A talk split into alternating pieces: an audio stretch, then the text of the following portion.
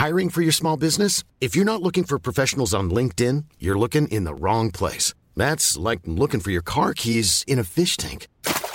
LinkedIn helps you hire professionals you can't find anywhere else, even those who aren't actively searching for a new job but might be open to the perfect role. In a given month, over 70% of LinkedIn users don't even visit other leading job sites. So start looking in the right place. With LinkedIn, you can hire professionals like a professional. Post your free job on linkedin.com slash people today. Vox Polony.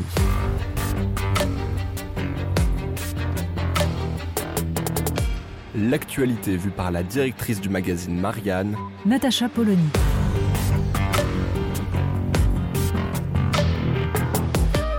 Vox Polony. Emmanuel Macron est en campagne.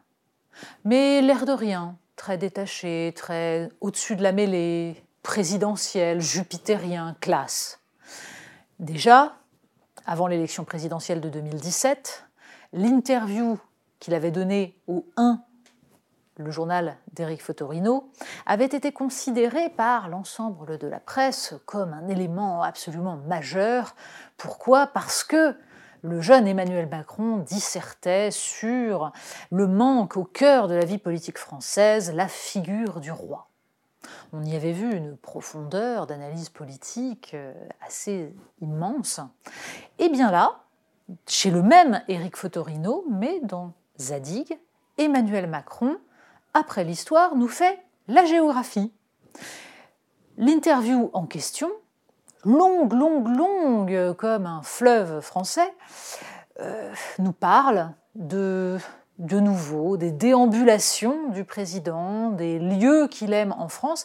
Alors, on sent que chaque phrase a été travaillée pour sa dimension littéraire, pour surtout le message essentiel. Regardez comme je suis enraciné, regardez comme j'aime la France, comme je la connais surtout dans sa diversité.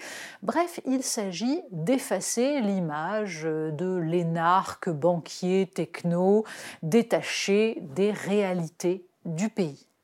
Et alors là, il faut avouer qu'Emmanuel Macron donne tout. Jusqu'à évidemment, euh, c'est en même temps qu'il chérit tant et qui donc consiste à nous expliquer qu'il aime à la fois les territoires ruraux, reculés, qu'il les connaît, mais qu'il aime aussi, bien sûr, la Seine-Saint-Denis. On a vu les commentateurs se pâmer devant cette description très positive de la Seine-Saint-Denis, parce qu'en gros, la Seine-Saint-Denis, c'est la Californie sans la mer, et il n'y a que des choses formidables qui s'y passent, et l'immigration est une chance pour la France. Quelle audace En fait, on a bien compris qu'Emmanuel Macron veut envoyer quelques messages. Le premier, donc, son propre enracinement. Le deuxième, sa vision positive de la France qui va ressouder à la fois les Gilets jaunes et les jeunes de Seine-Saint-Denis. Tout cela en nous expliquant que, bien sûr, il a compris les problèmes. Un simple exemple. Le cynisme avec lequel Emmanuel Macron évoque la crise des Gilets jaunes a quelque chose de totalement confondant. Donc, le résumé, c'est d'ailleurs quelque chose de tout à fait juste. L'ensemble du système a fait en sorte que les gens habitent loin de leur lieu de travail, soient obligés de prendre leur voiture.